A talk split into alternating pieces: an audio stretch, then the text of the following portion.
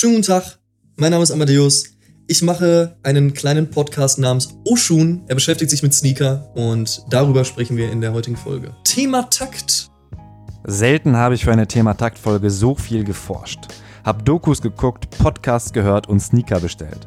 Mit Amadeus Thüner ist zum ersten Mal ein Podcaster zu Gast. Zusammen mit Simon Buß von Turnshow TV macht er O den einzigen deutschsprachigen Sneaker-Podcast, den ich kenne. Außerdem ist Amadeus Chefredakteur von Every Size. Was genau das ist, hörst du gleich im Thema Takt-Interview. Außerdem erfährst du, wie Hip-Hop die Sneaker-Kultur beeinflusst hat, von welchem Gebäude der Air Max inspiriert wurde und welche Schuhe damals wirklich in der NBA verboten wurden. Amadeus und ich nennen viele Namen, Marken und Modelle. Damit du den Überblick behältst, findest du ein kleines Glossar in der Beschreibung oder auf thematakt.de. Du findest meinen Podcast auf Spotify und YouTube. Abonnieren und bewerten kannst du ihn auf iTunes. Am besten jetzt.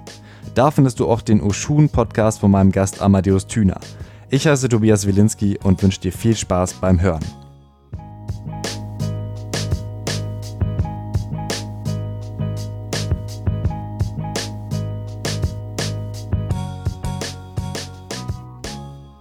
Herzlich willkommen im Thematag Podcast Amadeus Thüner.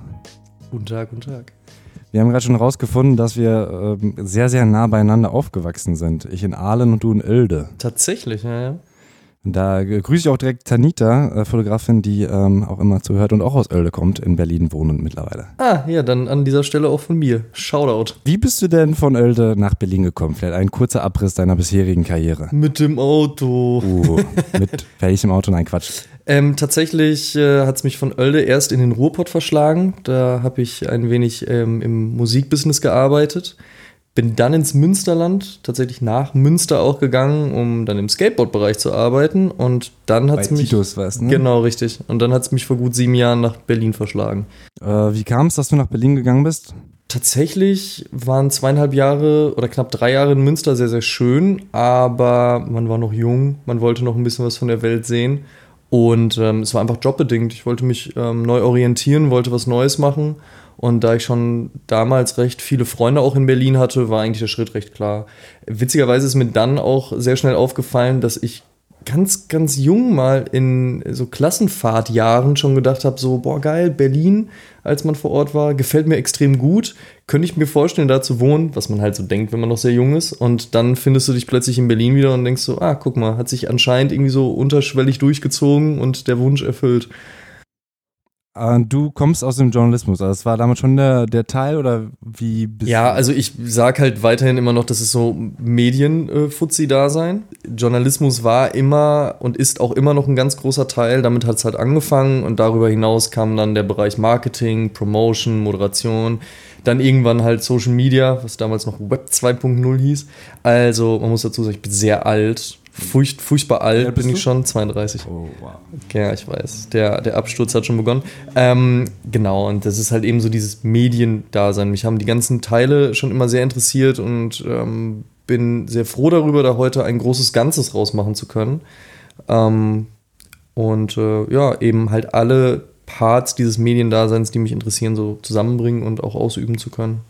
Äh, Du arbeitest zum einen bei einer Agentur, aber ich würde mich jetzt äh, darauf konzentrieren, dass du eben auch noch bei Every Size arbeitest. Genau, Das ist eine Schuh-Preisvergleich-Seite. Ja, eher eine Schuhsuchmaschine, wenn du so möchtest. Also der Hauptfokus liegt halt eben darauf, dass du alle Shops, die wichtig und essentiell sind, angegliedert hast bei Every Size, du aber nicht nur einfach nach einem Modell suchen kannst, was du halt ja über andere Suchmaschinen auch könntest und was einfach unfassbar enervierend ist. Dementsprechend hat Every Size gesagt, nee, du kannst eben auch nach den Größen suchen und nach den jeweiligen Styles. Das heißt, mit wenigen Klicks kriegst du dann halt auf einen Blick sofort, ist meine Größe des gewünschten Schuhs halt noch eben verfügbar und wenn ja, wo? Und im besten Falle dann sogar noch, oh, ein bisschen günstiger als noch woanders. Und ähm, wo du vorher dann oftmals echt Stunden dich durch Shops suchen musstest oder sonst irgendwas getan hast, weißt du jetzt einfach mit Every Size hast du eben das so angegliedert, dass du das auf einen Klick bekommst und eben dann auch von Leuten nicht kuratiert, aber eben aus einem Background heraus, die sich mit Sneakern auskennen und eben auch die Materie lieben und fühlen. Also nicht irgendwelche Dudes, die gesagt haben, geil, das ist doch eine schöne Idee, lass uns damit Geld machen und mal gucken, was, was Turnschuhe so können, sondern eben Leute, die aus dem Sneaker-Business und aus dieser Sneaker-Leidenschaft kommen und sagen, hey, wir wollen halt für die Community was Geiles machen. Und was ist dein Job dabei? Weil der Preisvergleich funktioniert ja wahrscheinlich auch ohne dich. Der wird auch ohne mich funktionieren, genau. Ich bin äh, Chefredakteur. Ich kümmere mich darum, dass wir ein Magazin füllen, um halt eben auch noch ein bisschen mehr zu bieten, als eben halt nur diese, diesen Preis und diese Suchmaschinerie. Ähm, und äh, genau, kuratiere da halt wunderschöne News, wunderschöne Artikel für viele Interviews und äh, gebe der Community so ein bisschen das zurück, was mir über die Jahre gegeben hat. Und zwar halt die Möglichkeit, sich reinzulesen, sich Knowledge anzueignen und halt eben auch für Leute interessant zu sein, die vielleicht gestern erst den ersten Turnschuh gekauft haben und gesagt haben, geil, mich interessiert das. Oder halt eben auch Leute, die das schon seit 15, 20 Jahren machen und äh, da eben ihr Interesse drin haben. Und wen interviewst du dann zum Beispiel? Das geht zum einen von Leuten direkt, die in der Szene arbeiten, Leute, die bei den Brands arbeiten, ähm, Leute, die sich mit der Thematik beschäftigen, beispielsweise Fotografen. Das war jetzt zuletzt ein Großteil der sogenannten Auf ein Wort mit Interviewreihe, ähm, wo ich mit Sneaker-Fotografen gesprochen habe, äh, die eben Tipps auch gegeben haben, wie fotografiere ich Sneaker in Zeiten von Instagram halt besonders schön und besonders toll. Ich mache auch sehr viele Interviews mit, mit Rappern, mit Musikern was ja auch ähm, generell ein Themengebiet ist, was mich sehr interessiert. Und auch die haben da ja gerade aus, aus dem Thema Style viel zu erzählen. Das ist halt einfach eine schöne Verbindung. Ne? Dann kann ich halt nochmal mein, mein anderes Hobby, Musik, damit reinbringen und ähm, das zusammenführen einfach. Das ist auch so das Thema eigentlich heute, mhm. Musik bzw. Hip-Hop und Sneaker und der Einfluss auf die Kultur. Kannst du das kurz sagen oder braucht man da schon einen längeren Rahmen, um irgendwie zu sagen, ja, so und so äh, ist der Einfluss von Hip-Hop? Das ist ein sehr, sehr breites Thema und das hat sehr, sehr viele mannigfaltige Ausführungen darin, aber auf den Punkt gebracht geht es im Endeffekt um Style. Also Hip-Hop ist ja eine, eine Kulturform, wo es sehr viel um den Ausdruck, um den Style, um die Persönlichkeit geht und bei Tunchun ist es nichts anderes. Ne? Also sie waren halt eben ganz am Anfang äh, ein Beiwerk, aber sie sahen halt stylisch aus. Es war ja was anderes. Du bist ja vor 30, 40 Jahren nicht einfach mit einem Turnschuh auf die Straße gegangen und hast gesagt, so ja, das habe ich jetzt an, sondern du hattest einen Turnschuh an, wenn du geturnt hast, wenn du Sport gemacht hast. Über diesen Hip-Hop-Aspekt, über diesen Style-Aspekt ist es halt ineinander gegangen und wie bei so vielen anderen Dingen eben auch, war die Hip-Hop-Kultur halt einfach Vorreiter für sowas. Eine Aussage, die häufig irgendwie in Dokus kam, die ich gesehen habe, war dann auch, dass äh, das eben so das einzige Ding war, wo Leute dann irgendwie zeigen konnten, dass sie auch Reichtum hatten irgendwo. Mhm. Ähm, Reichtum vielleicht noch nicht mal unbedingt im monetären Sinne, aber vor allen Dingen im Sinne von, ähm, ich kann mich damit identifizieren. Ich habe da einen Ausdruck für mich gefunden und es ist halt einfach cool. Es ist ja vor ganz langer Zeit eben auch diese Abgrenzung gewesen, aber wenn man so an B-Boy denkt, B-Boys brauchten halt eben Turnschuhe, weil so in Lederschuhen halt Headspins machen etc. wird schwierig. Witzigerweise haben sie dann ja angefangen, so vor allen Dingen Adidas Superstars zu tragen oder auch Puma Clydes, Puma Suades, dann aber keine Laces drin zu haben, was wiederum dazu führte, dass die ja häufig dann bei Headspins halt eben vom Fuß flogen. Das muss sehr lustig damals ausgesehen haben, so irgendwie in den End 70ern, Anfang 80ern in der Bronx und so. Aber natürlich war es dann irgendwann danach halt auch der Punkt zu sagen, guck mal, so ein Turnschuh kostet halt auch nicht schlecht Geld. Ich habe ihn aber. Und die Limitierung dahinter oder jeder will ihn haben und die, das Ding ist schon ausverkauft und ich konnte noch drankommen. Ne? Es ist halt halt eben genauso ein Statussymbol gewesen wie, guck mal, ich habe es geschafft, ich habe eine Goldkette, guck mal, ich habe äh, ein krasses Auto oder ähnliches. Also gerade Hip-Hop lebt ja sehr über Statussymbole, auch wenn heute das sicherlich ein bisschen anders aussieht, vor allen Dingen aber eben auch in Deutschland anders aussieht als in den USA und es jetzt nicht mehr nur also Prunk und Protz ist. Statussymbole sind weiterhin wichtig. Und jetzt ist es vielleicht äh, eher so dieses so, welche Brands trage ich auf dem Kopf oder welches Mobilfunkgerät habe ich in der Hand, um den nächsten Chicks in die Instagram-Messages zu grinden. Aber ja, geschichtlich äh, vielleicht auch nochmal, also da kam auch in jeder Doku, dass es Run DMC vor allem waren, die dann eben My Adidas quasi auch schon als, als eine Antwort auf ähm, einen Doktor, ich habe den Namen vergessen, der irgendwie meinte so, ah, das ist ja irgendwie alles Quatsch und so weiter. Und die wollten quasi nochmal genau in die Kerbe und zeigen so, ey, wir finden es aber geil und wir machen mhm. darüber einen Song. Und das ist eben irgendwie äh, ein Vertreter von Adidas da mit in der Halle waren und die dann gesagt haben, hey, Zuschauer, jetzt haltet doch mal alle eure Adidas in die Luft. Und dann waren so viele, dass die da gesagt haben, hier, eine Million Dollar der Deal, was damals wahrscheinlich relativ viel war. Definitiv. Das Geile bei, bei My Adidas und bei, bei diesem Run DMC Song ist ja eigentlich, dass Run DMC diesen Schuh einfach getragen haben. So aus dem B-Boy-Ding heraus, so für die war halt der, der Superstar, so der sogenannte Shell Toe, ja, wie man ihn so als Nickname benennt, weil die ähm, Toebox, also der vordere Teil des Schuhs, einfach ein bisschen aussieht wie äh, ne, Schildkröte oder eben ein Reptil, ähm, war halt einfach der Good-to-Go-Schuh. So, das war deren Ding. Dann noch so Fat Laces rein. Man kennt das ja vielleicht selbst noch aus seiner Jugend, wenn man so in den Mitte 80ern geboren wurde. War halt einfach der Schuh für die. Dann haben sie den gerockt. Leute, die Run DMC gefeiert haben, haben es gesehen und du eiferst ja so ein bisschen deinem Vorbild auch nach. Geil, was für ein Style tragen die, wie sehen die aus? Ich meine, Kängurhüte, Cazelle-Brillen und so weiter. War ja schon so echt das Ding. Und dann gibt's diesen legendären Auftritt. Ich bin gar nicht sicher, ich weiß nicht, war es Madison Square Garden sogar, auf jeden Fall extrem große Halle. Und sie spielen diesen Song und alle ziehen diesen Schuh vom Fuß und halten ihn in die Luft und drehen durch. Und dann, wie du schon gesagt hast, irgendjemand von Adidas hat's gesehen und denen gesagt so, ey Leute, äh, geil, ähm, lasst uns doch mal irgendwie zusammenarbeiten. Wir hätten euch gerne so vor den Werbekarren gesponnen und äh, hier kriegt er Geld was ja eigentlich ganz geil ist. Heute gehen ja oftmals auch die Musiker mit einer gewissen Haltung an so Brands und sagen, ja, vielleicht, wenn ich erfolgreich werde und jetzt diese eine Brand die ganze Zeit trage, vielleicht kommt die dann auf mich zu oder ich frage mal meinen Manager und so weiter. So hat sich das sehr organisch eigentlich entwickelt. Denke ich mir so in meinem naiv romantisierten Dasein. Kann natürlich auch sein, dass ich ähm, Reverend Run schon ganz andere Dinge da überlegt hat, aber tendenziell würde ich davon ausgehen, dass sich sowas einfach so entwickelt hat und das ist ähm, eine sehr schöne Geschichte auf jeden Fall. Hast du die Just for Kicks Doku gesehen? Ja, die habe ich gerade geguckt. Großartig, großartig. Ist immer noch eine der besten Dokus, auch wenn sie jetzt schon echt, weiß ich gar nicht, fast 15 Jahre auf dem Buckel 2005 ist sie, glaube ich. Ja, guck mal, das ist schon echt fast 15 Jahre die ist immer noch großartig, weil sie auf eine Art und Weise das Ganze so schön darstellt und dieses Themenfeld darstellt, ohne so, so ein Hype-Ding daraus zu machen, aber gleichzeitig trotzdem beleuchtet, was ist da eigentlich entstanden, warum ist das entstanden und halt eben so sehr viel Hip-Hop-Bereich mit aufnimmt, aber eben auch so den ganzen Sportbereich ne, und auch ähm, so ein Auge wirft eben auf das, was in Europa auch abging und dann alle möglichen Ausprägungen davon. Schon ganz geil. Es gab zuletzt ähm, eine Doku auf Netflix da geht es ja nochmal um Sneakerheads gab's. Genau, Sneakerheads, das meine ich.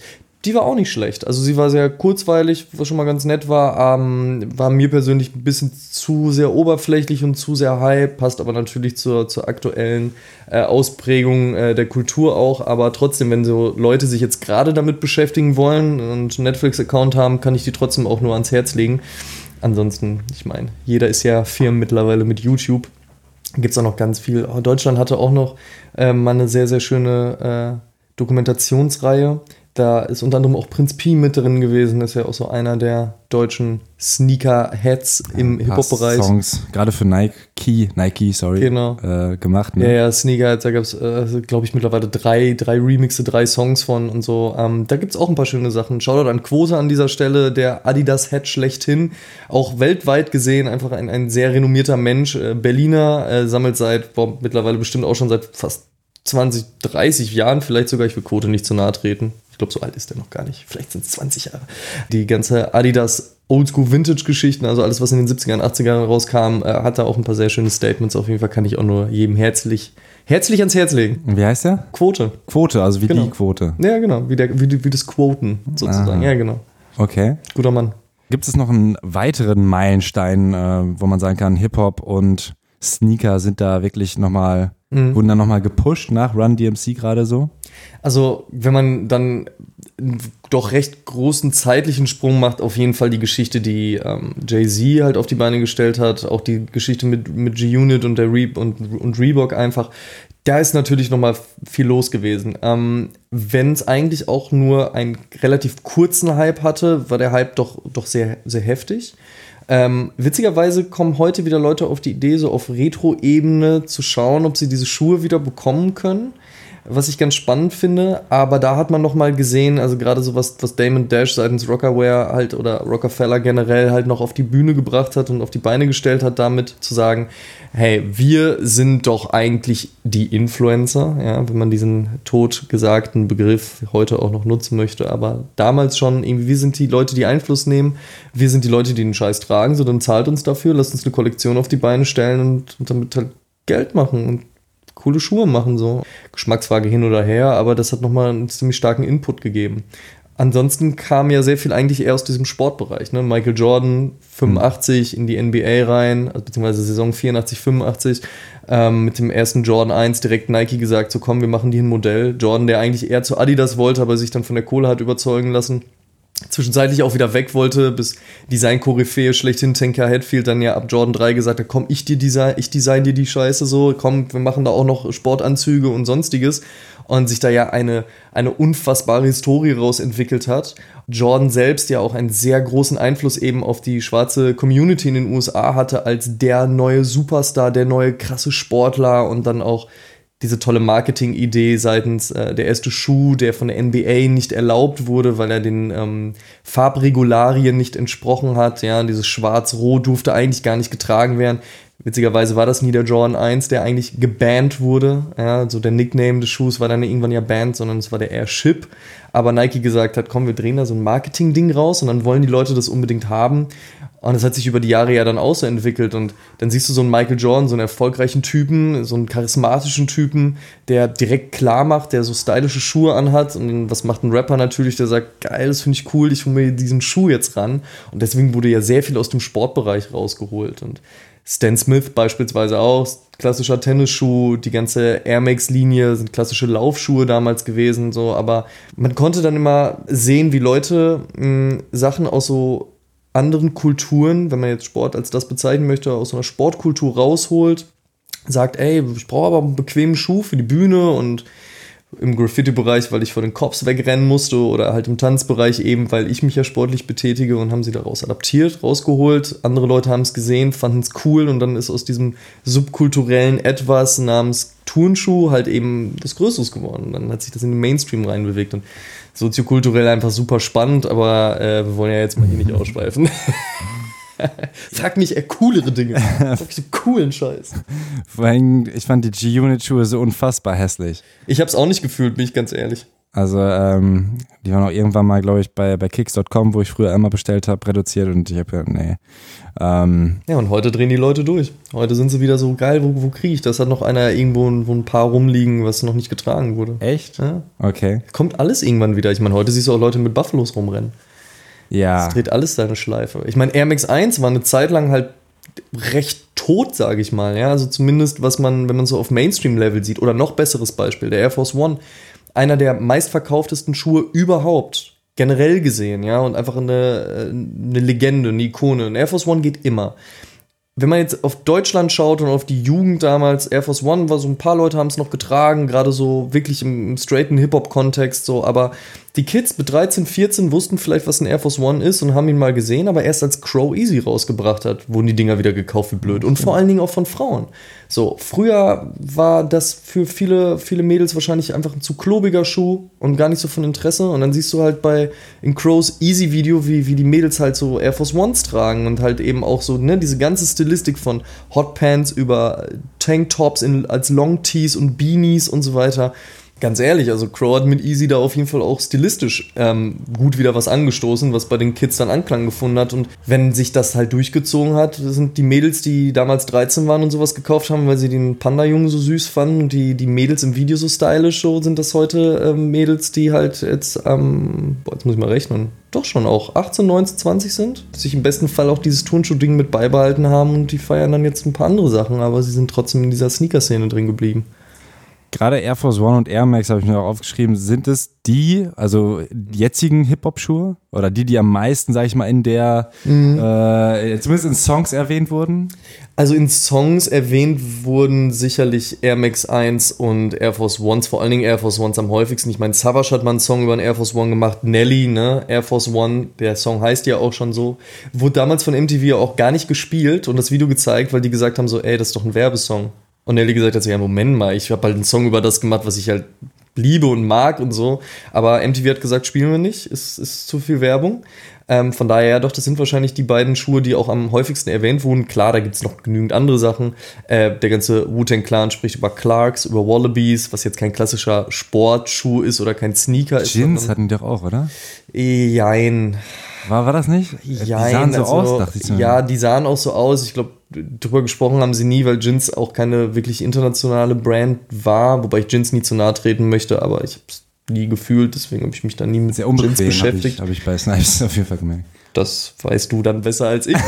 aber auch Timberlands, ne? Also ich meine, klar, kein Sportschuh natürlich, aber äh, Timberlands sind natürlich eben gerade in kalten Wintern in Brooklyn halt einfach der Schuh überhaupt gewesen, ja. Also du trägst halt Timbos. Aber um jetzt beim, beim Sportschuh äh, zu bleiben, beim klassischen Sneaker, doch Air Force Ones, Air Max 1, dann muss man aber auch ein bisschen abstrahieren. Gerade in Großbritannien ist es sowieso die gesamte Air Max-Reihe gewesen vor allen Dingen mit dem 90er und dem 95er, der sehr im Hip-Hop-Bereich angekommen ist. Also kurz zur Übersicht, ja. es gibt Air Max 1, das ist diesen, den man wahrscheinlich am häufigsten sieht, der so ganz klassisch dieses Luftding da hinten hat. Also der Air Max 1 ist der erste Nike gewesen, bei dem man die Air Bubble auch wirklich gesehen hat. Mhm. Ne? Also es gab schon vorher das, dieses, dieses System, diese Technik, die verbaut wurde. Aber beim Air Max 1 hat äh, der eben schon angesprochene Tinker Hatfield halt gesagt, nö, wir legen das jetzt frei. Ich finde dieses Design-Element ganz geil, halt inspiriert vom Pariser Centre Pompidou, ja, wo ja auch die Außenröhren halt ne, eben nicht im Gebäude verbaut sind, sondern eben außerhalb liegen hat er sich von inspirieren lassen, gesagt, ey, ist doch geil, lass uns doch wirklich zeigen, was für eine Technik wir haben. Halt Nike war so, ach du Scheiß, kannst du nicht bringen. Er hat sich durchgesetzt, es wurde ein ziemlicher Erfolg. Noch nicht direkt, aber so schon recht schnell auch. Und ähm, dann gab es halt weitere Adaptionen. Also wir sind beim Air Max 1, der kam 87 raus, dann kam dazwischen noch ein paar so Sachen. So alt ist er schon. Genau. Dann kam halt der 90er, also der Air Max 90, eben 1990 raus und so weiter und so fort. Dazwischen gab es sehr viel, aber wenn man so, so diese, den Hauptfokus bei Air Max legen möchte, dann hast du da meistens halt den, den Einer, also den 87er, den 90er, den 95er und dann halt eben das, was 97, 98 kam. Gerade Großbritannien war großer Fan halt eben so 90, 95, 97, das waren so diese Modelle, die bei denen sehr angesagt war. Wenn man ähm, nach in die Niederlande guckt, dann war es oftmals auch der ähm, BW, also der Big Window, wo halt eben dieses Fenster dieser Air Unit noch größer gezeigt wurde der war in meiner Generation und in meinem Umfeld sehr als Technoschuh angesehen, zum Beispiel. Ja. Mhm. Gleichzeitig auch so wahrgenommen, ja. Genau, aber gleichzeitig gibt es total viele Leute aus dem Graffiti-Bereich, die sagen halt, nee, es ist eigentlich total der Hip-Hop-Schuh. Also das finde ich sehr spannend, ne? welche, welche Subkultur, auch gerade musikalische Ausprägungen, sich so einen Schuh rangeholt haben. Wenn ich noch weiter aushole, der Jordan 1 beispielsweise, der 85 rauskam, der wurde auch sehr, sehr stark im Skateboard-Bereich angenommen, weil es gab damals noch nicht so die klassischen Skateboard-Schuhe, so wie, wie dieses Feld, was dann irgendwann aufgemacht wurde, das ist jetzt ein Skate-Schuh, ne? also hat man Sportschuh genommen, da war der Jordan 1 zum Beispiel angesagt. Ebenfalls aber wie bei ähm, Metal-Bands von der Westküste. Metallica haben John 1 getragen. Generell Metal-Bands haben sehr gerne so diese High-Tops getragen. Ja, High-Top-Schuhe, eng anliegende, ne? Ripped Jeans, Lederjacke und so, aber dann trotzdem Basketball-Sneaker. Ich meine, Converse Chuck All-Star ist halt auch ein Basketballschuh. Ja? Und guck dir an, halt, wo die ganzen Grunge-Bands und Punk-Bands halt mit rumgelaufen sind. Also es kommt sehr viel eben aus diesem Sportbereich, einfach weil es ein super bequemer Schuh ist. Sie sind äh, dann oftmals auch recht kostengünstig und äh, einfach bequem. Und es war ja auch so ein bisschen Rebellion gegen dieses Establishment, wenn man es jetzt mal ganz weit fassen möchte, von wegen so, ey, leckt mir am Arsch, ihr tragt eure komischen Lederschuhe zur Arbeit und sitzt mit eurem Arsch im Büro so, aber wir, wir machen hier Mucke und wir gehen raus und wir machen Kunst und so und deswegen just don't give a fuck und ich trage Turnschuhe. Jetzt habe ich sehr weit ausgeholt schon wieder, ne? Ich weiß gar nicht mehr, was die Frage Deine war. Deine eigentliche Frage war, glaube ich, ob das die meist, meist äh, Ach, erzählten, äh, erzählten äh, Sneaker im, im Musikbereich oder im Hip-Hop-Bereich sind. Und ja, kann man schon mit dem Air Force One und mit dem Air Max 1 gehen, auf jeden Fall. Also ein einfaches Ja hätte auch gereicht. Ich weiß. Sorry, sorry. Nein, wenn du mich damit schon triggerst, dann muss ich einfach ausholen. nee, ist, ist, ja, ist ja sehr schön. Ähm, wenn man sich jetzt die Sachen aus den 70ern anguckt, fragt man sich ja, und auch die getragen hat. Ich mhm. hatte dann auch Converse und ich habe Basketball gespielt. Äh, jetzt hat man halt so Hightech-Schuhe und fragt sich, boah, Alter, wie konnten die damals überhaupt in diesen Schuhen spielen? Ne? Mhm. Und äh, da so ein bisschen auch die Frage, warum ähm, gab es da so einen Sprung? Also ich meine, bei, äh, bei Technologie, okay, das Handy ist halt nicht in den 70ern so krass waren wir jetzt, okay, aber Schuhe, hätte man nicht schon früher einen Air Max machen können? Hätte man den schon theoretisch in den 70ern machen können? Naja, es ist ja einfach so ein Entwicklungsding, ne? Also man geht natürlich mit dem, was gerade vernünftig läuft, ist ja klar, jedes Unternehmen ist halt so an dem Punkt, klar, wenn sich das Ding verkauft, warum soll ich großartig was dran ändern? Gleichzeitig gleichzeitig gibt es aber ja auch immer den Anspruch, wieder was Neues zu machen und die Konkurrenz ist ja auch da. Ich weiß nicht, ob man schon Air Max 1 früher hätte machen können. Also äh, dafür weiß ich zu wenig über die Produktion dieser Air Unit, um wirklich auch auf technische, technischer oder wissenschaftlicher Art und Weise sagen zu können, ja, das hätte auf jeden Fall geklappt oder hätte nicht. Ähm, Natürlich hat man mit dem gearbeitet, was man damals hatte und was man damals mega bequem fand, ist vielleicht heute gar nicht mehr so spannend, wenn man sich anguckt, was Adidas mit dem Ultra Boost gemacht hat, mit dieser Sohlenstruktur, mit dieser Leichtigkeit. Dann gibt es ja diese Obermaterialgeschichten, Flynet und Flywire und was auch immer. Also heb mal einen Dreier Jordan hoch und jetzt so ein Ultra Boost. Und natürlich ist Ultra Boost jetzt kein, kein Basketballschuh, aber ich frage mich auch oft so, wenn ich einen Dreier Jordan am Fuß habe, so scheiße, wie konnte Michael Jordan damit spielen? Und hätte er was anderes angehabt, hätte er dann nicht noch vor einer Dreierlinie seinen Dank machen können, statt von der Freiwurflinie. Ähm, aber so ist halt eben einfach die Entwicklung der Dinge. Okay. Äh, wie viele Schuhe hast du denn eigentlich? Ich habe schon echt lange nicht mehr gezählt und so Zahlen sind eigentlich auch echt relativ irrelevant, weil es mir eher um die Qualität und um die Geschichten dahinter geht, als um die Quantität. Ähm, ich habe mal irgendwann gesagt, ich möchte gerne so viele Schuhe haben, dass ich jeden, Mo also jeden Tag eines Monats ein anderes Paar anziehen kann. Ich glaube, das sind mittlerweile schon eher so Richtung ein halbes Jahr, wo ich hingehe. Also schon ein bisschen was, was da so rumsteht. Boah, warte mal, jetzt muss ich jeden Tag eines Monats. Ähm Dann so 30 Paar. Okay. Ach so, ach so, meinst du das? Okay. okay. Genau. Mhm. Ja.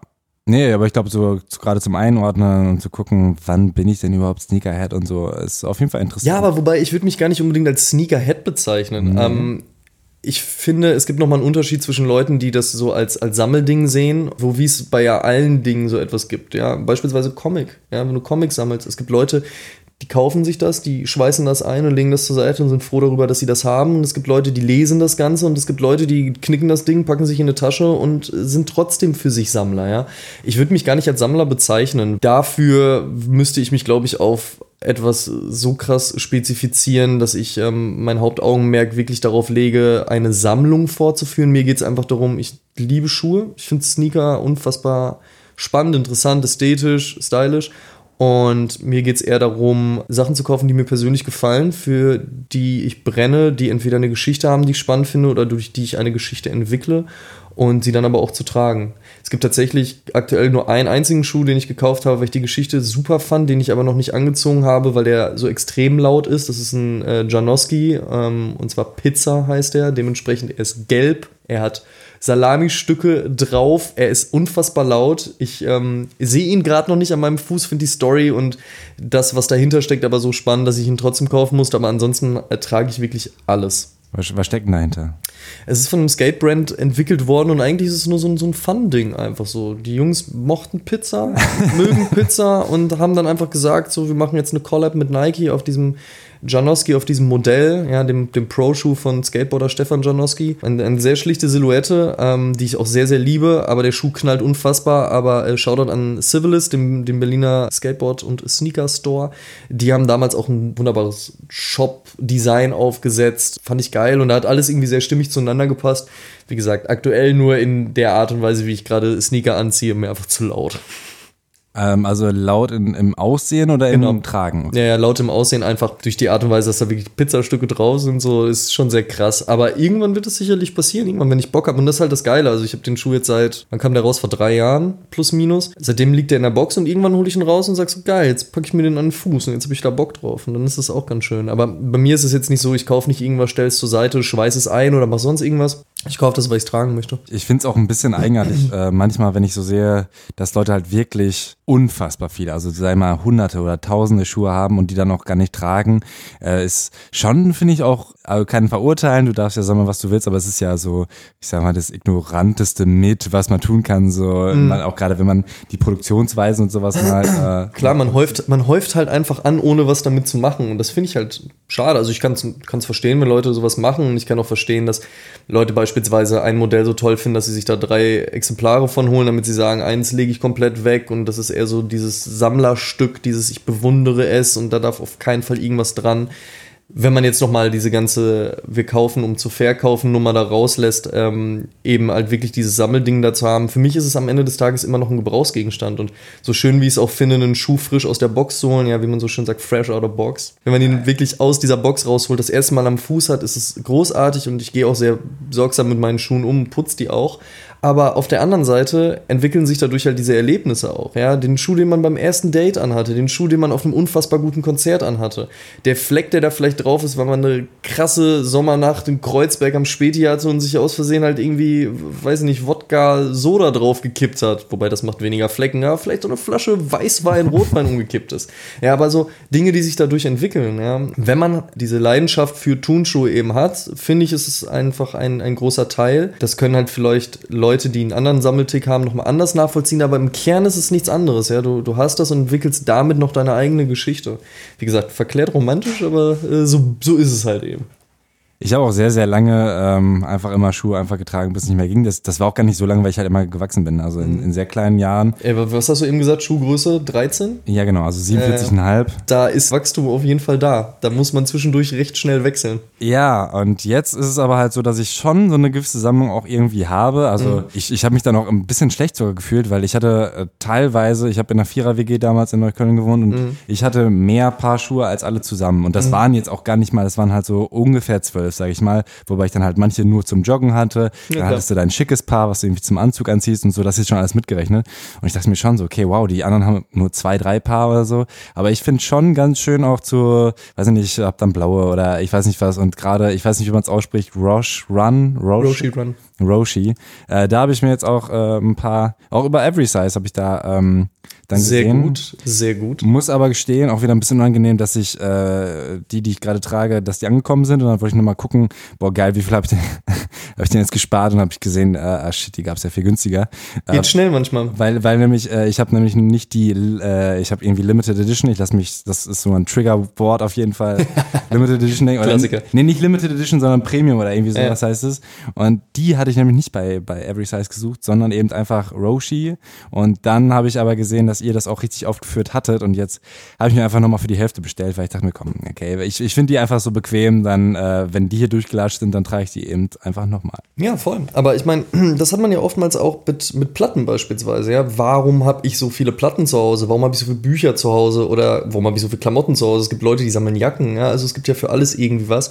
Ähm, ich finde, es muss einem vor allen Dingen Spaß machen, wenn man das Gefühl hat, das nimmt Überhand oder man, man kauft diese Dinge nur, weil man denkt, man müsste es tun oder es gehört dazu oder noch schlimmer, man will Leuten im Internet irgendwas beweisen, ja, diese ganze Instagram-Geschichte beispielsweise, dann nimmt das falsche Züge an. Also man sollte sich dadurch ja nicht erschlagen fühlen. Man sollte das machen, wenn man da Bock drauf hat und wenn man das machen kann, ja, also auch monetär, wenn man sich leisten kann. Aber alles weitere wäre ja was, was einen selbst irgendwie belastet. Und dann macht es keinen Spaß mehr. Und dann finde ich es auch Quatsch. Also, wenn ich jetzt auf meine Schuhe gucken würde und sagen würde, so, ach du Scheiße, was habe ich da alles rumstehen und die trage ich doch alle nicht, dann wäre es Quatsch. So, dann sollte man das auch nicht machen.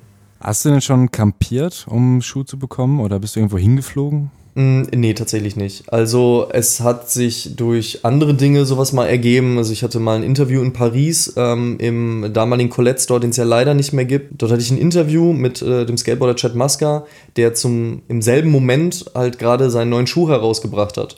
Und dann passten die Sachen natürlich zusammen. Das dachte ich so, ja geil, ich mache ein Interview mit Chad Maska und habe die Möglichkeit, wenn ich eh schon vor Ort bin, dann äh, versuche ich noch an den Schuh ranzukommen, was dann auch geklappt hat. Wirklich Campouts habe ich nicht mitgemacht, aber auch einfach aus dem Grunde, weil ich dazu zu faul für bin, tatsächlich. Wobei ja eigentlich bin ich ja so romantisch verklärt, dass ich das äh, doch eigentlich machen müsste. Ich finde die Idee dahinter auf jeden Fall spannend. Also macht bestimmt sicherlich auch voll vielen Leuten voll viel Spaß. Ich habe aber schon in meiner Jugend ungern gecampt. Deswegen bin ich da raus. Und dann in der Innenstadt? Ja, genau. Äh, aber auch extra irgendwo hinzufliegen. Also ich meine, gerade durch Zeiten des Internets, äh, sicherlich, ähm, früher war es nochmal eine ganz andere Geschichte, dass du halt wirklich nur in Tokio etwas bekommen konntest, nur in den USA etwas bekommen konntest oder halt eben auch nur in Europa etwas bekommen konntest. So sind die Amis ja oft genug halt auch extra nach beispielsweise Amsterdam oder London, dann irgendwann natürlich auch nach Berlin geflogen, um Sachen zu kriegen. Jetzt übers Internet und über Kontakte und so weiter kann man das anders abfrühstücken. Da sinkt die Faulheit auf jeden Fall.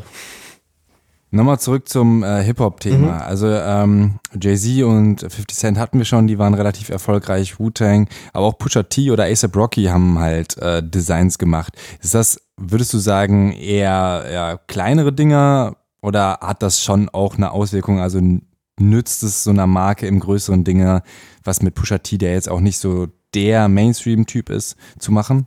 Aber Pusher, ich glaube, das ver verkennen wir Europäer immer sehr krass. Pusher ist halt unfassbar groß in den USA halt eben, ne? Und dadurch, dass er sozusagen der Boss von Kanye West ist, obwohl Kanye West ja tendenziell auch keinen Boss haben kann, ähm, aber eben halt äh, Boss von Good Music ist so, ähm, der hat da schon einfach riesigen Einfluss. Es ist eine interessante Mischung. Auf der einen Seite ist für eine Brand natürlich immer spannend, sich jemanden vor den Karren zu spannen, sei es Sportler, sei es Musiker. Und da muss es noch nicht mal im Rap-Kosmos stattfinden. Es gibt auch genügend andere Musikrichtungen, die sowas jetzt ja machen.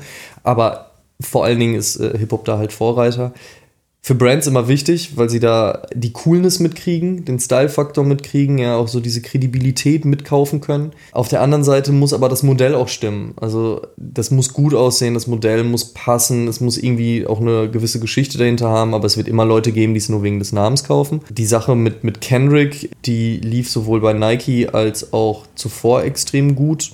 Aber ähm, der hat auch Reebok, ne? Er hatte, als erstes war er bei Reebok und jetzt ist er halt bei Nike. Mhm. Und auch die Pusha T-Sachen waren durchaus machbar. Ähm, jetzt zuletzt halt Travis Scott äh, mit einem Jordan 4er. Er kriegt ja kein eigenes Modell, aber er konnte sich auf einer bestehenden Silhouette halt entfalten. Und da ist dieser Cactus Jack, wie er heißt, Travis Scott, halt eben äh, unfassbar gehypt gewesen. Aber man muss dazu sagen, auch sie haben da auch vom, vom Colorway, von der Farbgebung sehr viel richtig gemacht. Klar, am Ende des Tages, wie gesagt, Geschmack.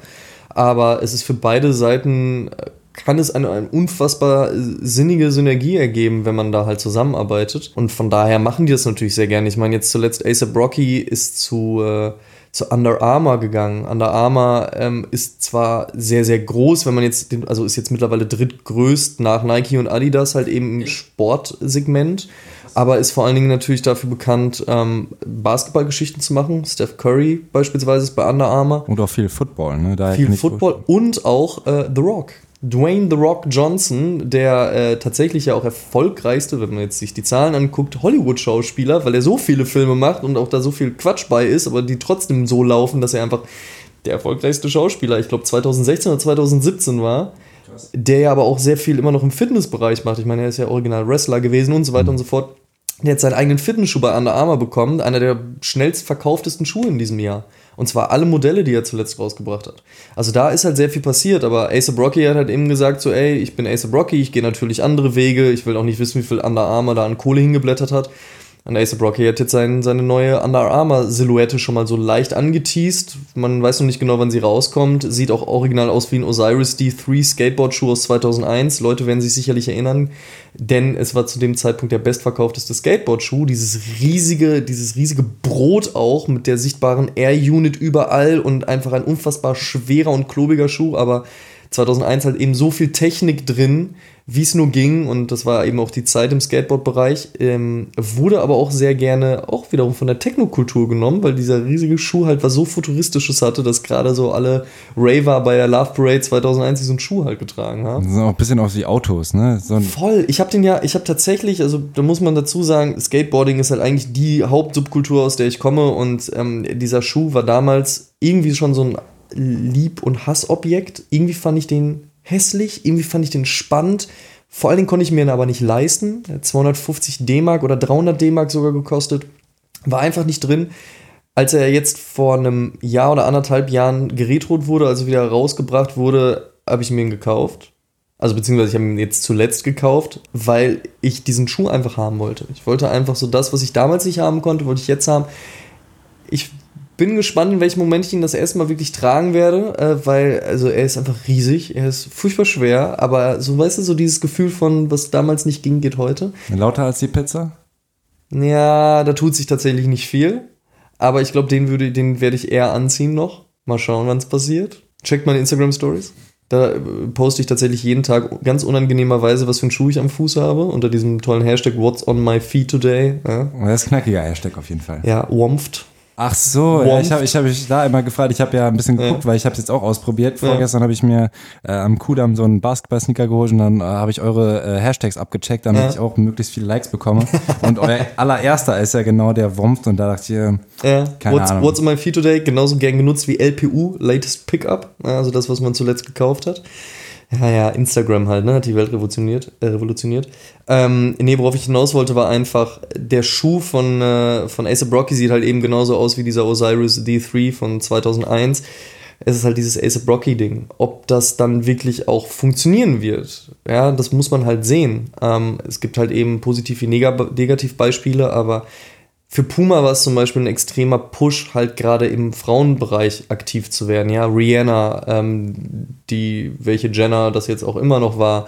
Also solche, solche Leute halt ranzuholen und sich vor den Karren zu spannen, ähm, diese ganze Puma Suede Plateau-Geschichte zu machen. Da sind halt vor allen Dingen die Mädels halt krass drauf angesprungen, weil das ist natürlich auch klar, ja, so wie, wie jeder Mensch sich halt irgendwie Leute sucht, auf, zu denen sie entweder hochschauen, als idolmäßig oder halt eben, ich mag den Style, funktioniert für eine Brand natürlich zu sagen, so komm, du bist jetzt Ambassador für uns. Wir machen da halt was miteinander und dann äh, verkaufen wir das Ganze. Und ähm, gerade im Hip-Hop-Bereich funktioniert das halt, wie gesagt, sehr gut, weil gerade Sneaker halt so diese Style-Insignien auch sind. So, ja? Du kannst immer noch leichter an so einen Turnschuh rankommen, als dir halt irgendwie einen krass, krassen ähm, Beamer oder Bentley oder so vor die Tür zu stellen oder dir eine Goldkette anzufertigen oder Grills, wobei Grills ja heutzutage auch schon wieder einfach sind. Aber weißt du, was ich meine, ja? Die, die Einfachheit des Klamottenkaufs ist immer noch ähm, leichter gemacht als äh, die ganz, ganz großen Dinge. So. Und ähm, von daher funktioniert es. Und Schuhe kannst du halt auch häufiger tragen als so ein T-Shirt. Immer wieder, immer Zum wieder. Beispiel. Unangenehm und und äh, funktioniert, glaube ich, auch besser als jeden Tag mit einer Goldkette durch die Gegend zu rennen. Obwohl, ja, ich finde, so Ketten kann man schon. Ich Also spreche von den Großen. Ach so. Den Schwingen. Ach so, ja, das, natürlich, irgendwann hast du Nackenschmerzen. Wahrscheinlich. Ähm, auch eine Aussage war, dass ähm, die herkömmlichen Marken, die eigentlich halt auch so die ursprünglichen Sneaker machen, vielleicht eine Zeit lang nicht mehr angesagt sein werden, dann vielleicht wieder angesagt sind, aber dass halt gerade diese Gucci Gang, Gucci Gang und äh, die ganz krassen Louis Vuitton mache auf einmal Schuhe und sowas, dass die quasi ähm, auf den ursprünglichen Markt wollen, weil die halt merken, ach so, ja Leute bezahlen jetzt 500 für einen Sneaker, dann machen wir halt auch einfach einen. Äh, wie siehst du das? Also so High-End-Fashion-Geschichten, die so versuchen, in den Streetwear-Markt vorzudringen, ähm, fair enough. Ich würde es auch so machen, weil man einfach sieht, dass da halt eben auch Geld liegt und sich auch dieses ganze Fashion-Segment ändert, ja, wo früher so Haute Couture einfach natürlich auch nur dazu da war, um zu zeigen, was man machen könnte, aber eigentlich so gut wie niemand das getragen hat. Ähm, ist natürlich klar, dass Leute aus diesen Bereichen jetzt irgendwie so ein bisschen in diese alltäglichen Geschichten rein wollen. Natürlich mischt sich auch sehr viel, ja, diese Abgrenzungen sind nicht mehr so krass, wie es früher einmal war. So, ich trage Turnschuhe, weil ich mich von euch Lederschuh tragenden Menschen abgrenzen möchte oder ihr tragt Anzüge, ich trage Boardshorts und ein T-Shirt und eine Cap, so. Ähm, heute siehst du auch Leute in irgendwelchen Vorständen, wenn sie jetzt nicht gerade äh, 60 plus sind, sondern halt vielleicht ein bisschen jung gebliebener oder ein wenig schneller erfolgreich waren, die halt eben eher casual rumlaufen. Ja, also die Mischung ist halt größer geworden und, und auch die Überschneidung. Ich finde es halt nur einfach ein bisschen recht langweilig, wenn jetzt halt Louis Vuitton sagt, so, ey, wir klauen mehr oder weniger bestehende Silhouetten und packen da Louis Vuitton drauf und machen noch eine Null hinter den eigentlichen Preis und verticken das Ganze. Aber man hat ja schon gesehen, Supreme arbeitet mit Louis Vuitton. Virgil Abloh, der aus diesem Streetwear-Kosmos kommt, der gerade Anfang 30 ist, der mit Pyrex und Off-White einfach krasse Streetwear-Marken hatte, ist jetzt Head of Louis Vuitton, macht aber trotzdem noch seine anderen Collabs, macht seine gesamten Nike-Geschichten und so weiter und so fort. Also die Überschneidungen sind da, es kann sehr spannend sein. Es kann recht langweilig werden. Ich fand es auf jeden Fall interessant. Vor zehn Jahren hat man auch Spaß an der Freude, halt so Schuhe gecustomized oder gecustomized Schuhe gekauft, wo es halt eben um Gucci oder um Louis Vuitton oder um Burberry ging, wo man die Muster genutzt hat, so. um die auf Schuhe zu packen, die aber nie offiziell rausgekommen sind, aber man so selbst dran gewerkelt hat, weil man es irgendwie spannend fand, so diese High-End-Marken zu nehmen und sie halt so ein bisschen so down to earth zu bringen. Jetzt wollen sie selbst irgendwie, also es ist interessant, wo das hingeht. Wie gesagt, so diese, diese Ausprägung von irgendwer sitzt da oben und sagt so, komm, lass uns mal irgendwie gucken, wie wir noch an Kohle rankommen. Jetzt gehen wir in den Streetwear-Markt und versuchen die coolen Kids abzugreifen. Pff, lächerlich, wird es aber immer geben. Aber die Vermischung aus dem Großen und Ganzen, aus wir versuchen uns allen anzunähern, also beidseitig und gucken mal, was sich da irgendwie für Synergien ergeben können, die sind auf jeden Fall spannend. Und klar, die Kids haben heute halt irgendwie einen 97er Air Max an und dann aber irgendwie noch irgendwas von Gucci und finden halt auch so diese, diese High-Class-Marke interessant, ja, und da geht es ja dann auch eigentlich darum, von wegen, ja, eigentlich denkt ihr Außenstehenden, die mich hier so, die ihr mich so seht, dass ich mir das nicht leisten kann, äh, aber ich kann's. Guck mal hier, Statussymbol, ich habe hier was von Gucci. Ob man das jetzt stilistisch toll findet oder nicht, ist ja auch jedem selbst überlassen. Viele Rapper haben ihre eigene Klamottenmarke gemacht, aber warum hat nie jemand oder nicht, dass ich wüsste, auch eine komplett eigene Schuhmarke gemacht? Es ist einfach sehr kostenintensiv. Also T-Shirts drucken, Klamotten drucken, ähm, ist halt auf jeden Fall einfacher. Ich meine, du müsstest dich mal mit Flair unterhalten, das ist bestimmt günstiger. Also ich gehe nicht davon aus, dass Flair nicht mal auch sogar versucht hat, in die Richtung zu gehen. Aber es ist nochmal was anderes, auch als, als Merchandise oder auch dann als Brandartikel seitens eines Rappers zu sagen, hier Shirt, Hoodie, Cap und dann meinetwegen auch wirklich eine, eine ausgefuchste Kollektion zu machen. Aber Sneaker, das ist einfach ein Segment, das ist besetzt von den Brands, ähm, die es halt eben gibt. Und daran zu kommen, extrem schwierig.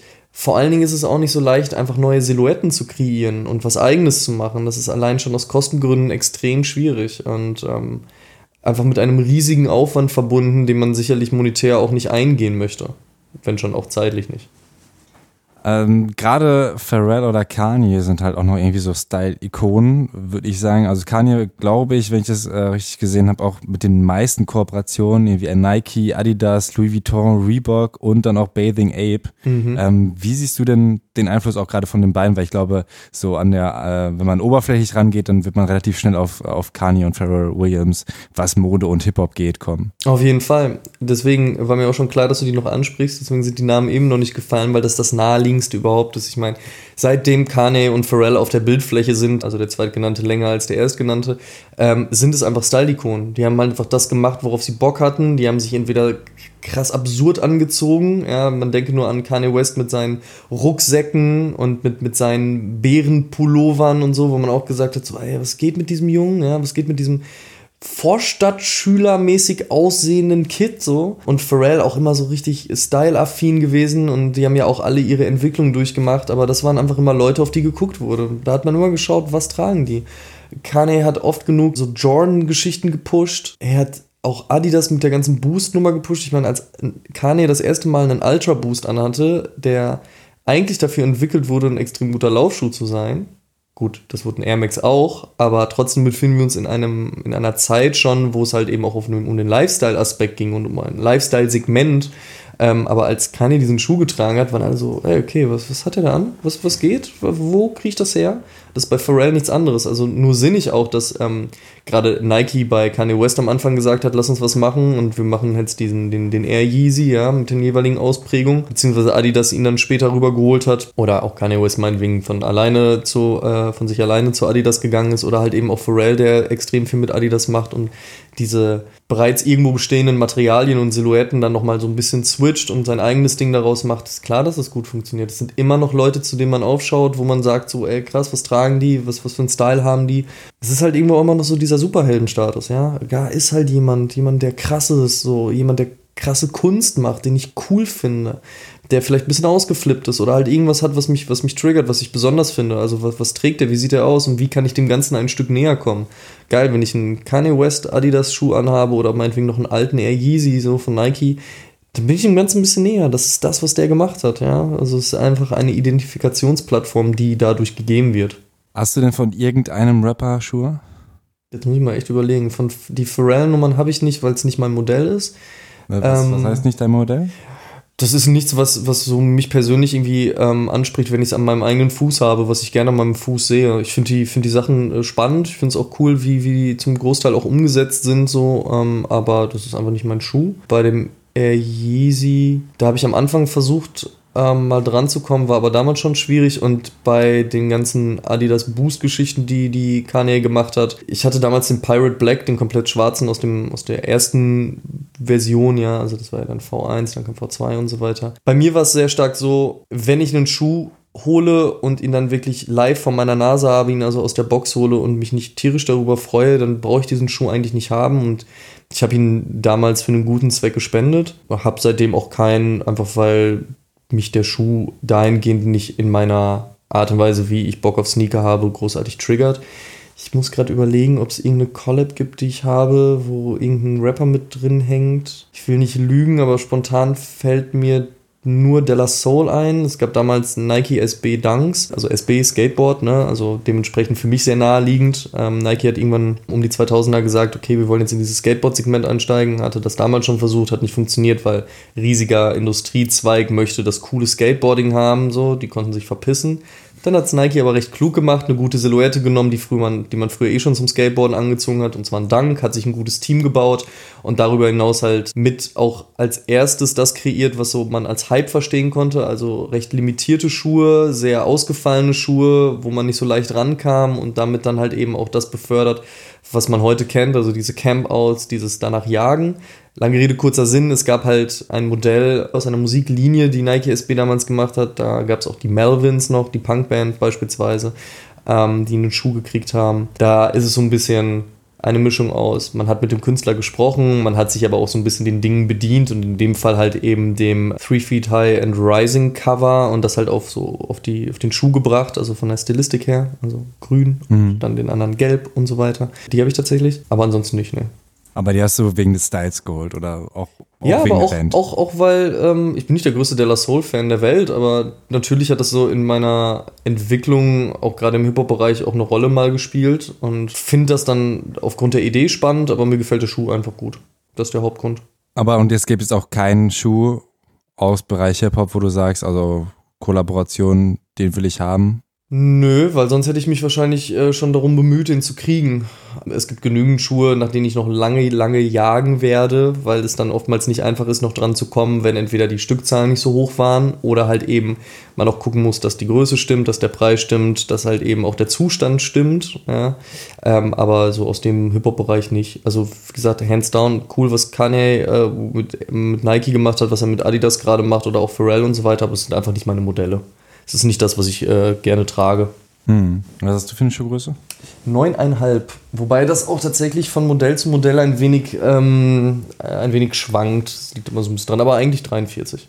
Ja, da ist einfach reinzukommen wahrscheinlich, ne? Relativ. Ja, geht. Also das Gute ist, ich habe Sample Size. Ähm, Sample Size ist 9, 9,5 ähm, ist dann ja die halbe größer. Das heißt also, bei manchen Schuhen geht eine 9 definitiv klar. Bedeutet halt so Schuhe, die halt so als Samples mal irgendwann irgendwie auf den Markt geschwemmt wurden. Ich könnte sie tragen, wenn ich drankomme. Klar, also sie werden natürlich in größerer Stückzahl produziert, aber einfach natürlich aus dem Grund, weil mehr Leute eben auch die Schuhgröße haben. Also von daher, mhm. leichter ist das dann auch nicht.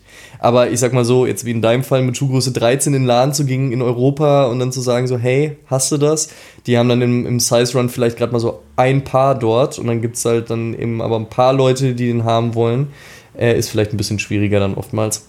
Auf jeden Fall. Also ich bin äh, anfangs auch durch Berlin geirrt und ähm, hab dann echt nur in diesen Billigläden, also so TK Maxx und mhm. sowas, da gibt's dann auch schon noch meine Größe, aber äh, Foodlocker oder sowas, ich, ich meine, ich kann es nachvollziehen, ne? Das lagert da ja und das sind ja auch winzige Läden eigentlich. Äh, und dann sagen die mir, ja, aber können wir bestellen und dann bin ich schon wieder raus, weil ich denke so, nee, komm, kein Bock. Und dann habe ich schon die, die, irgendwie das Gefühl, so, ah, ihr habt es extra für mich bestellt, aber nee, nee, danke, sind kacke. Also ist für dich Internet bestellen auf jeden Fall einfacher.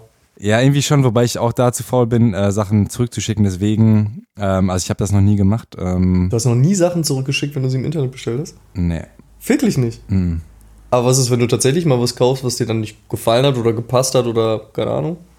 Äh, ich habe es einfach getragen. Also ich habe ich hab damals immer bei Kicks bestellt. Ja. Äh, immer, immer, ich kaufe auch immer reduzierte Sachen. Also ich habe selten mal, ich glaube ein einziges Mal habe ich mir einen relativ teuren Schuh gekauft. Das war so ein Converse All-Star, wo so hinten noch was umgeklappt war. Ich fand, mhm. das sah sehr geil aus.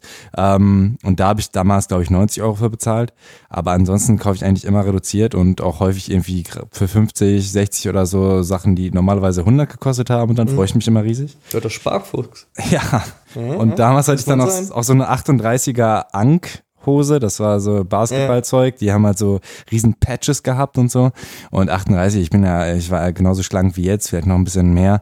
Und äh, ja, da habe ich auf jeden Fall immer sehr den Gürtel gebraucht und dann, dann bildet sich aber immer so eine Falte, äh, die dann. Ein bisschen aus, unvorteilhafter, ne? Genau, das sieht dann, wenn du nicht aufpasst, aus, als hättest du eine Erektion. Deswegen, ja, das war. Ja, ja. Das funktioniert dann in manchen Momenten vielleicht doch ganz praktisch, aber in den meisten eher nicht. Ähm, ja, aber krass, dass du da echt noch nie dann Sachen wieder zurückgeschickt hast. Ja, also irgendwie bin ich. Eindruckend, äh, wie faul du bist. Ich bin echt faul, ja. Das, das muss man einfach sagen. Ja, aber das macht dann wenigstens den Shops weniger Arbeit. Das ist doch auch gut. Ist die Retourenquote runter, kann man dann in der Jahresbilanz schön mit angeben, dass das alles super gelaufen ist und so. Das ist ja ein großes Problem, was Zalando beispielsweise hat, durch diese ähm, holst dir und schickst bei Bedarf auch einfach wieder zurück Mentalität, dass man natürlich auch ähm, bei vielen Sachen nicht 100 pro abschätzen kann. Jetzt bei Schuhen vielleicht einfacher, aber bei Klamotten so passt mir das, passt mir das nicht. Die Leute bestellen also alles in doppelt dreifacher Ausführung und dann wird das alles wieder zurückgeschickt und wie viel Geld dafür drauf geht und so. Hm. Aber ja, Zalando kann es ja machen, von daher. Ich habe auch echt heute überlegt, weil ich habe ja wie gesagt die Schuhe dann nochmal für die Hälfte, also ich habe sie für 60 gekauft, das war reduziert und dann habe ich gesehen, dass es die auch für 24 gibt. Da habe ich auch kurz überlegt, okay, soll ich die jetzt einfach zurückschicken? Aber dann war es auch so ein bisschen das, dass ich dachte, ach komm, jetzt, jetzt hast du das Ding und äh, das wird dann auch genau das bedeuten. Du hast dann wieder Paket hin und her und am Ende dafür, dass ich dann halt so ein bisschen Geld gespart habe, irgendwie so viel Hackmack und so, dann. Ja, hast du jetzt zwei äh, neue Schuhe. Doch super. Genau, das, das dachte ich mir auch. Aber ja, gut, am, am Ende, ich bin faul, das kann man schon so sagen. Aber ansonsten, wie gesagt, einfach, äh, einfach zu Every Size und dann kurz mal, kurz mal durchgucken. Wobei man da ja auch sagen muss, ne, also so schnell wie jetzt mittlerweile halt auch Sales von anderen äh, Shops gestartet werden, ne, die ähm, fließen ja bei uns ein. Sobald Shops halt ihre Schuhe hochladen und verfügbar machen, sind die ja bei Every Size aufgeführt. Ähnlich ist es natürlich, wenn die Sachen in Sale gehen und das, was du heute, also ich habe schon oft genug gehabt, das, was ich heute gekauft habe, ist plötzlich morgen im Sale gelandet, weil ich einen sehr speziellen Schuhgeschmack eben auch habe. Das heißt also, ähm, ich bin da ein wenig ab von vielem von dem, was gehypt wird. Das ist für mich aber natürlich trotzdem Hype. Ich kaufe es dann halt direkt, weil ich es direkt haben möchte. Ja. Und es gibt ja auch viele andere Leute, die trotzdem auch Bock drauf haben. Man muss da also schon ein bisschen abwägen, aber oft genug landet so ein Modell auch im Sale und das auch dann von heute auf morgen und dann bist du so, snap, ich hätte doch noch ein bisschen sparen können. Shit. Aber so ist es manchmal. Es ist halt eben auch so ein Spiel. Was ist denn der höchste Preis, den du für einen Schuh gezahlt hast oder zahlen würdest? Tatsächlich ist der höchste Preis, den ich für einen Schuh gezahlt habe, noch gar nicht so absurd. Also klar, für dich als Sparfuchs wird das jetzt heftig klingen, aber für Leute, die sich mit diesem Sneaker-Ding auseinandersetzen, ist das sehr gediegen. Es waren 300 Euro. Ja. Ne? Allerdings das Doppelte von dem, was er vorher gekostet hat. Das war einfach ein Schuh, den John 1 Brad, der vor zweieinhalb Jahren äh, wieder rauskam. Ich kam einfach nicht dran. Es war nicht zu machen. Dieser Schuh ist einfach auch super gefragt. Ich musste den Weg über den Reseller gehen. Auf der anderen Seite habe ich mich gefreut, dass es da jemanden gab, der mir den natürlich noch direkt wieder wieder verkauft hat, doppelter Preis, ist dieser Schuh auch locker wert. Mir auf jeden Fall, und das ist ja die Hauptsache, mir war es einfach wert. Ähm, ich würde nach oben hin keine Grenze setzen. Also wenn es einen Schuh gibt, auf den ich wirklich richtig Bock habe und ich mir es in dem Moment leisten kann, ohne dass irgendwas auf der Strecke bleibt, aber ich wirklich dann auch nicht danach das Gefühl habe, so, ach du Scheiße, hast du das gemacht, dann wäre ich auch bereit, äh, auch da eine Null dran zu hängen. Also wenn es wirklich so das ist, worauf ich Bock habe, das ist bei allen Leuten äh, oder bei allen anderen Dingen doch auch so, ja. Es gibt äh, Leute da draußen, die sagen so, ich will unbedingt halt äh, eine krasse Reise machen und sparen darauf hin. Oder ich will unbedingt ein krasses Auto oder mein Haus ausbauen oder was auch immer. Und sicherlich lässt sich darüber streiten, was einem das mental bringt, eine krasse Reise zu machen oder was es familiär jemandem bringt, ein krasses Haus zu bauen. Aber ich sag ja, solange es für mich vertretbar bleibt und nichts auf der Strecke bleibt, so wäre ich auch bereit, noch eine Null dran zu hängen. Gab's aber auch glücklicherweise nicht. Na, ich finde 300 ist echt legitim, gerade was ich so in den Dokus gesehen habe, die werden dann für Tausende verkauft und so. Da ja. denke ich mir schon so, wow, dafür Klar. kannst du dir viel kaufen. Die würde ich, glaube ich, nicht so entspannt tragen. Und auch gerade, was immer wieder auch äh, in Dokus äh, aufpoppt, ist halt, dass Leute halt irgendwie ausgeraubt werden. Ne? Das mhm. sind zwar Ami-Dokus, aber. Äh, Ob du das in Deutschland auch schon passiert? Ja. Klar, auch, das ist auch in ganz Europa schon passiert. Also überall, wo es etwas gibt, wo viele Leute etwas haben möchten, willst du was einfach immer geben. Traurigerweise. So, aber es ist halt einfach so. Es ist die Art der, Art der Marktwirtschaft halt eben auch. So, und ob dich jetzt eine Brand ausraubt, weil sie den Preis extrem hoch anschraubt oder ob dich jemand anderes ausraubt, so, also, ne? Ich will damit nur sagen, so eine Scheiße wird es halt immer geben, leider. Aber um auf diese Dokus mal kurz einzugehen, ich mhm. weiß gar nicht, ob ich dir jetzt die Frage vorwegnehme oder noch mal ein anderes Thema einschlage. Du darfst gerne danach einen Cut machen. Mhm. Was mir nur wichtig ist auch zu sagen, so, ich finde es hm, krass absurd, wenn Leute sich zu sehr einen darauf runterholen was mhm. sie für Sneaker haben. Vor allen Dingen dahingehend, wenn sie dann sagen, so, ja, ich habe da zu Hause irgendetwas stehen. Nee, scheiße, trag das am Fuß, trag es raus. Klar, das Ding hat jetzt 1000 Euro gekostet, die du halt bezahlt hast, so. Äh, schwer verdientes Geld, keine Frage. Und klar, du musst da jetzt nicht mit draußen bei beschissenstem Wetter durch die Gegend eiern und äh, dir von Leuten im Club auf die Füße treten lassen. Aber so, was bringt es dir so? Ja, mach das, mach das für dich. Es mag Leute geben, die es cool finden, dann halt sich das Ding in der Vitrine anzugucken, aber ich finde, es ist ein Gebrauchsgegenstand, das gehört raus. Ich meine, du kaufst ja auch kein teures Auto so, um das nie rauszufahren. Klar achtest du darauf, dass es in der Garage steht, dass es gewartet wird und gepflegt wird, aber ganz ehrlich, wenn du das nicht mit jedem Auto machen würdest, also wie wichtig ist dir das Ganze, weißt du, was ich meine? Mhm. Also wenn du ein normales Auto hast, sagst du ja auch nicht so scheiß drauf, ich zünde das jetzt an. So weißt du, oh, ich finde keinen Parkplatz, lass ich auf der Straße stehen und zünd's an oder lass die Tür auf. Also man sollte einfach vernünftig mit seinen Sachen umgehen, aber du holst dir das doch halt eben auch, um es als das zu nutzen, was es ist. Deswegen finde ich es immer so schade und das hat so Instagram halt auch, also Instagram kann da ja nichts für, aber die Art der Nutzung halt eben auch dazu beigetragen, dass Leute sich mittlerweile nur Sachen kaufen, Fotos davon machen, das sogenannte Flexen, um es danach wieder zu verkaufen und damit Shops auch auf den Sack zu gehen, ja. Also so Shops, gerade die kleinen Stores, leben halt eben halt auch davon, dass sie einen Abverkauf haben. Und dann gibt es halt Leute, die da wirklich einfach nur Zeug kaufen, um es dann abzufotografieren und dann wieder umzutauschen. Das ist Frecher, wofür? Also ich bitte dich. Was ist der nächste Schritt? Sich halt bei Six Leihwagen mieten und so tun, als ob es das eigene wäre? Dann irgendwann so Goldschmuck ausleihen, Flugzeuge ausleihen, Yachten ausleihen? So, ey, mal, bleib mal auf dem Boden, so, ja. Also finde ich dann einfach schade. So, mach dein Ding, sei authentisch, hab Spaß dran und wenn es dich nicht interessiert, so muss es dich auch nicht interessieren. Und wenn es dich nicht interessiert, viele Schuhe zu haben, ist doch auch scheißegal. So, ja, jeder hat so sein Ding und äh, Hauptsache du hast Spaß dran.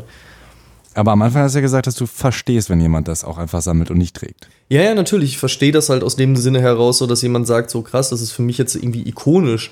Ähm, ich habe schon das Verständnis dafür, ja, aber ich finde es halt schade, wenn das auf die Art und Weise passiert. Ähm, meist sind das aber auch die Leute, die das vielleicht dann bei ein, zwei speziellen Schuhen halt machen, weil sie sagen so, ey, das ist jetzt für mich der Holy Grail überhaupt schlechthin. Ja, die haben dann meistens aber eh zwei Paar davon. Äh, wenn man das aber nur deswegen macht, nur um die Dinger zu horten, ja, oder das wie so eine Briefmarkensammlung zu benutzen, ja, weil diese Briefmarke wirst du ja niemals auf einem Brief kleben, aber damit erfüllt sie nicht den Zweck einer Briefmarke. Mhm. Finde ich es einfach schade bei einem Schuh. Ja, weil ich finde, er lebt halt eben auch davon, dass man halt rausgeht und das auch zeigt. Und wenn mir heute, und es passiert mir immer noch recht häufig, dass mir Leute über den Weg laufen, die einen geilen Schuh anhaben und bei denen ich auch sehe, dass sie etwas darüber wissen und das auch tragen, also, also wissen, was sie tragen, wenn die an mir vorbeilaufen, wenn ich die auch nicht kenne, sage ich dann trotzdem, ey, geiler Schuh, so High Five, cool. So freue ich mich, ich es geil, ich finde es schön, mir das anzugucken. Ich finde es schön, dass jemand halt irgendwie gerade mal so den Schuh auspackt und halt draußen durch die Gegend trägt und dann aber auch eben sagt, so, ich mache das damit, was damit zu machen ist, und zwar ihn zu tragen. Weißt du noch, bei welchem Modell das war? Ach, das war zuletzt noch, da hatte jemand einen ziemlich nice Jordan an, so, und ich habe halt auch gesehen, er weiß, was er da trägt, so, ich muss jetzt keinem Kiddo halt irgendwie High Five dafür geben, dass er sich einen Yeezy gekauft hat, so, und ich meine mal hands down mit 14, 15, so ist das eh nochmal eine ganz andere Nummer, aber so, ich habe gesehen, der Typ wusste Bescheid, so, und fand es irgendwie, wollte ihm halt einfach so Props dafür geben. So, klingt natürlich jetzt auch so für Leute, die sich mit Sneaker nicht so beschäftigen, vielleicht auch dämlich, aber vielleicht ist es auch einfach so, weißt du, du triffst Typen halt nach einer Show, ja, so vielleicht noch jetzt nicht unbedingt Kanye West, so den triffst du nach Shows ja sicherlich eh nicht, aber irgendjemanden, den du halt, keine Ahnung, auf einer Bühne gesehen hast, der eine geile, geile Performance hingelegt hat, so der läuft an dir vorbei, dem sagst du auch High, High Five oder geil. ey, Animus, als Animus in Berlin mit Azad gespielt hat, der kam von der Bühne, ich war so, ey, Animus, nice Show. Hab's gefeiert. Danach hatte ich kurz Angst, äh, ob er mir den Kopf abbeißt, weil Animus ja ein, ein, ein sehr äh, krasses Auftreten halt eben hat, so, aber er ist ja einfach ein, ein, ein sehr netter, sympathischer Mensch, und von daher. Ähm, er hat ja einfach die Sneaker geklaut und ist gegangen. Genau, nee, aber solchen Leuten gebe ich dann halt natürlich auch einfach Props. Warum auch nicht? Weißt du, ich meine, es tut doch niemandem weh, jemandem ein nettes Wort zu geben, selbst wenn es nur so um so Oberflächlichkeiten wie Sneaker gehen, so, ja, aber der, derjenige denkt sich dann auch wahrscheinlich so, ey, cool, danke, hat jemand gecheckt, so High Five. So, heute läuft sowas dann meist über Instagram, aber wo ist die persönliche, der persönliche Kontakt? Ey, ich Sorry, ich bin halt auch eben alt. Ich mach den Schall schon so lange. Ich Früher hat man sowas gerne Komplimente. Ich finde, äh, alle, jeder, der das hört, sollte auf jeden Fall heute Ey, rausgehen, irgendein Kompliment machen. Du brichst dir ja auch nichts, weißt du? Du brichst ja keinen Zacken aus der Krone, wenn du halt mal jemandem was Nettes sagst. So. Du, komm, du kommst nur manchmal halt ein bisschen creepy rüber, weil es in Deutschland so ungewöhnlich ist. Also, Ja, stimmt. sobald du sagst so, ey, cooles Oberteil, dann sind manchmal schon, oh, ähm, ich bin vergeben, sorry. Ich so, Alter, ich habe nur gesagt, dass mir dein Oberteil gefällt. Aber lass ich jetzt, okay. Ja, da ist Deutschland auf jeden Fall ein bisschen anders geartet, sicherlich, aber ach, da geht's halt, wie gesagt, auch um Sneaker. Ich meine, wie gesagt, so du, äh, wenn du an einer, an einer Tankstelle halt jemanden mit einer krassen Karre stehen siehst, so, dann bist du im ersten Gedanken leider ja auch meist nicht so, ey, geil, hat der sich erarbeitet, nice, sondern oftmals so, ey, der Wichser, warum hat der so eine Karre, warum hab ich die nicht? Feinstaub, Dankeschön. Ja, genau. In den USA ist es dann äh, natürlich nochmal eine andere Geschichte, wobei man sich da auch gerne drüber streiten kann, wie oberflächlich sowas ist. Aber ey, am Ende des Tages, weißt du, du sagst jemandem was Nettes, der freut sich darüber, ist doch cool. Dann ist doch scheißegal, ob es um einen Schuh geht oder um eine Rap-Performance oder um ein Auto an einer Tankstelle. Hm. Who cares? Nochmal vielleicht äh, abschließend so den Sprung nach Deutschland. Äh, ich, Wie war, wir sind schon fertig? Ich bin hier mit meiner Soziolo soziologischen Studie hier darüber noch gar nicht durch. du kannst gerne noch was loswerden. Nee, Quatsch. Wir sind jetzt schon bei äh, über eine Stunde. Ja, ich weiß, wir wollen den Podcast nicht zu lang, zu lang machen. Außerdem, ich meine, jeder, äh, der interessiert ist, äh, noch weiter in dieses Thema vorzudringen, darf natürlich auch den Podcast Oshun checken, den äh, mein geschätzter Kollege Simon Buß von Turnschuh TV und meine Wenigkeit da alle zwei Wochen in die Welt hinaus werfen. Das habe ich noch gar nicht äh, bei der Begrüßung gesagt. Genau, ähm, Oh Schuhen. Es gibt nachher, das gibt nachher einen Tadel, Tobias. Das, das wollte ich noch ans Ende setzen auf jeden Fall, dass die Leute direkt äh, das am Ende mitnehmen können und sich nicht am Anfang abgeschreckt fühlen und sagen, ach, dann höre ich doch lieber den O-Schuhen-Podcast, weil die kennen sich bestimmt mehr aus als Thema Takt. Ey, Thema Takt, aber auch von meiner Seite ein sehr gewertschätzter Podcast. Ich finde die Mischung auch immer sehr schön. Ich fand es auch geil, dass du Marina eingeladen hast. Ähm, Marina Busenaschwili, die Promoterin. Äh, Shoutout an Marina, einfach ein unfassbar guter Mensch, ein unfassbar hart arbeitender Mensch. Ähm, ich habe mit der schon so viele schöne Dinge erlebt, sowohl im privaten wie halt eben auch im beruflichen. Und äh, ihr dann auch mal ein bisschen dabei zuzuhören oder auch zuhören zu dürfen, äh, wie sie halt auch über die ganze Jobgeschichte erzählt. Fand ich super, äh, dass du ihr da die Plattform gegeben hast. Dementsprechend hört auch Thema Takt, wie an dieser Stelle gerade. Was hast du zum Beispiel Schönes erlebt? Generell Äh, hast du irgendeine Story, die du äh, uns erzählen kannst? über das Thema äh, Marina einfach nur. über das Thema Marina. Ein, ähm, ein Moment mit Marina. Ein Moment mit Marina. Wir haben an äh, einem Album zusammengearbeitet. Marina auf Promo-Ebene, weil das natürlich auch ihr Steckenpferd ist. Ich äh, supportenderweise, was so Social Media und ähm, diese ganze Online-Darstellung anbelangt. Wir waren dafür in Frankfurt und hatten ein sehr, sehr langes, sehr, sehr spannendes Meeting mit einem legendären Künstler ähm, und äh, sind danach dann äh, zusammen auch mit dem Auto wie angereist eben auch abgereist und diese Fahrt zwischen Frankfurt und Berlin ist natürlich eine lange. Wir haben also extrem viele lustige Stories ausgetauscht und Marina hat natürlich auch schon extrem viel erlebt. Gleichzeitig sind wir kurz über einen Schlenker äh, nach Gießen gefahren. Da ist ein guter Freund von mir aufgetreten, äh, der Okan Frei im Vorprogramm damals von Adel Tawil. Und da sind wir dann mal kurzerhand nochmal eben äh, so Backstage auf diese Adel Tawil Show gegangen, was sehr witzig war. Sie war in einem Zelt und das Publikum von Adel Tawil ist natürlich nicht das, was wir vorher in diesem Meeting mit diesem anderen Künstler eben auch anvisiert haben. Das heißt also, es war irgendwie an dem Tag alles Mögliche dabei in Generationen, sag ich mal.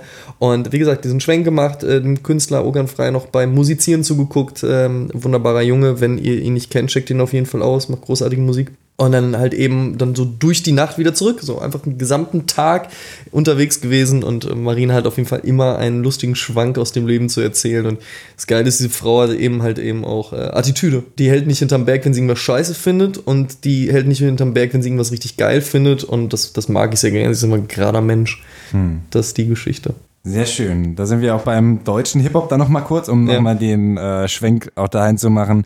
Äh, da gibt es die äh, Semi Deluxe Reebok-Schuhe, habe ich Ah, jetzt ja. nochmal von ganz, Ah, ganz ja. früher, so 2006 oder sowas. Es war, glaube ich, wenn ich mich recht entsinne, die Club C-Silhouette. Da will ich aber nicht lügen, aber es war auf jeden Fall zur ungefähr selben Zeit, als auch so die ganze G-Unit, Jay-Z-Nummer kam.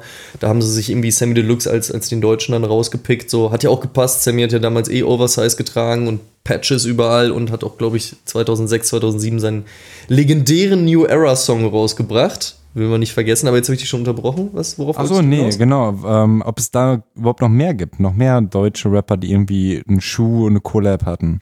Ähm, muss ich gerade überlegen. Ich glaube, es war alles sehr Richtung Customizing. Also, dass äh, auch die Brands für die dann mal so ein paar Modelle angefertigt haben. Ich weiß, bei Form Music im Office stand, wenn ich mich recht entsinne, mal ähm, so ein Materia-Schuh. Entweder ein Dunk, vielleicht war es auch ein Air Max, ich weiß nicht. Den haben sie doch mal damals auch machen lassen. Und Nike fand es auf jeden Fall super, das weiß ich noch. Ähm, aber so, dass halt ein Deutschrapper jetzt gesagt hätte, so ich bringe da was raus, ich will jetzt nicht lügen, aber mir fällt ähm, tatsächlich gerade keiner ein, der eine Meinst- eigene Linie hatte. Meinst du, es wird bald kommen? Weil man ja schon auch, ich meine, gerade so ein Rin oder sowas, Mhm. der einfach super krass mit Mode connected und auch irgendwie Ja. einen unfassbaren Hype hat. Da könnte man, also könnte ich mir jetzt vorstellen, okay, vielleicht macht der aber einen Schuh. Ähm, ich glaube nicht, weil der Markt zu klein ist. Also man hat es ja jetzt in Großbritannien mit Skepta gehabt, mit dem Skept Air, ja, mit, dem, mit den beiden Modellen, die Nike zusammen mit ihm gemacht hat. Aber Skepta ist halt eben jemand, der halt englischsprachige Musik macht so und der eben dann auch in den USA funktioniert. Allein halt natürlich auch durch die Kombination mit Drake. Drake nicht zu vergessen, äh, macht ja auch viele Sachen mit Nike, auch wenn das, oder beziehungsweise mit der Jordan Brand, wobei auch das demnächst wohl vorbei sein dürfte, wenn man den Gerüchten glaubt und er dann halt eben nach Herzogenaurach zu Adidas gehen wird. Mhm. Ähm, aber deutschsprachige Musik dient halt eben ähm, nur eine relativ kleine Region dieser Welt und von daher kann ich mir schon kaum vorstellen, dass da wirklich in die Ecke was gehen wird. Natürlich haben wir mit Adidas und Puma zwei deutsche Brands, bei denen das eher vorstellbar ist. Ich glaube es fast nicht. Wobei doch eine Sache fällt mir gerade ein. Prinz Pi hat was mit Essex gemacht. Prinz Pi hatte mit Essex ähm, eine limitierte Modellreihe. Irgendwie ist die aber auch medial recht untergegangen, war aber sehr nice. Also schau da dann Friedrich an dieser Stelle. Aber da ist was passiert. Aber dass jetzt zum Beispiel Nike sagt so, Rin, mach uns mal halt den Rinair oder wie man den Wortspiel, wie man das Wortspiel auch immer aufbauen möchte, das glaube ich nicht, dass es passieren wird. Es wird dann eher so auf einer anderen Ebene zusammengearbeitet.